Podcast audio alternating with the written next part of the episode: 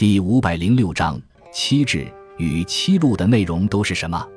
七志是继西汉刘歆《七略》之后的又一部图书目录分类专著，作者为南朝期的王翦。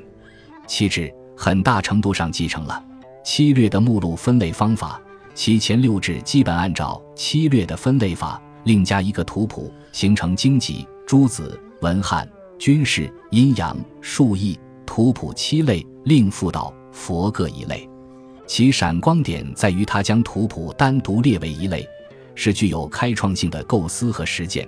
宋代目录学家郑桥对此颇为赞扬。另外，七志的附录道经和佛经也颇具特色。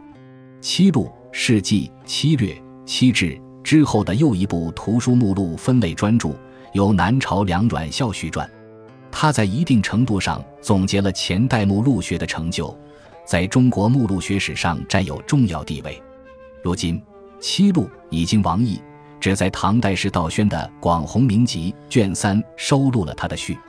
序中将书籍分为经典、纪传、子兵、文集、述记、佛法、仙道七录。这个序早期研究目录学的一个重要文献。七录强调分类应当根据学术的发展。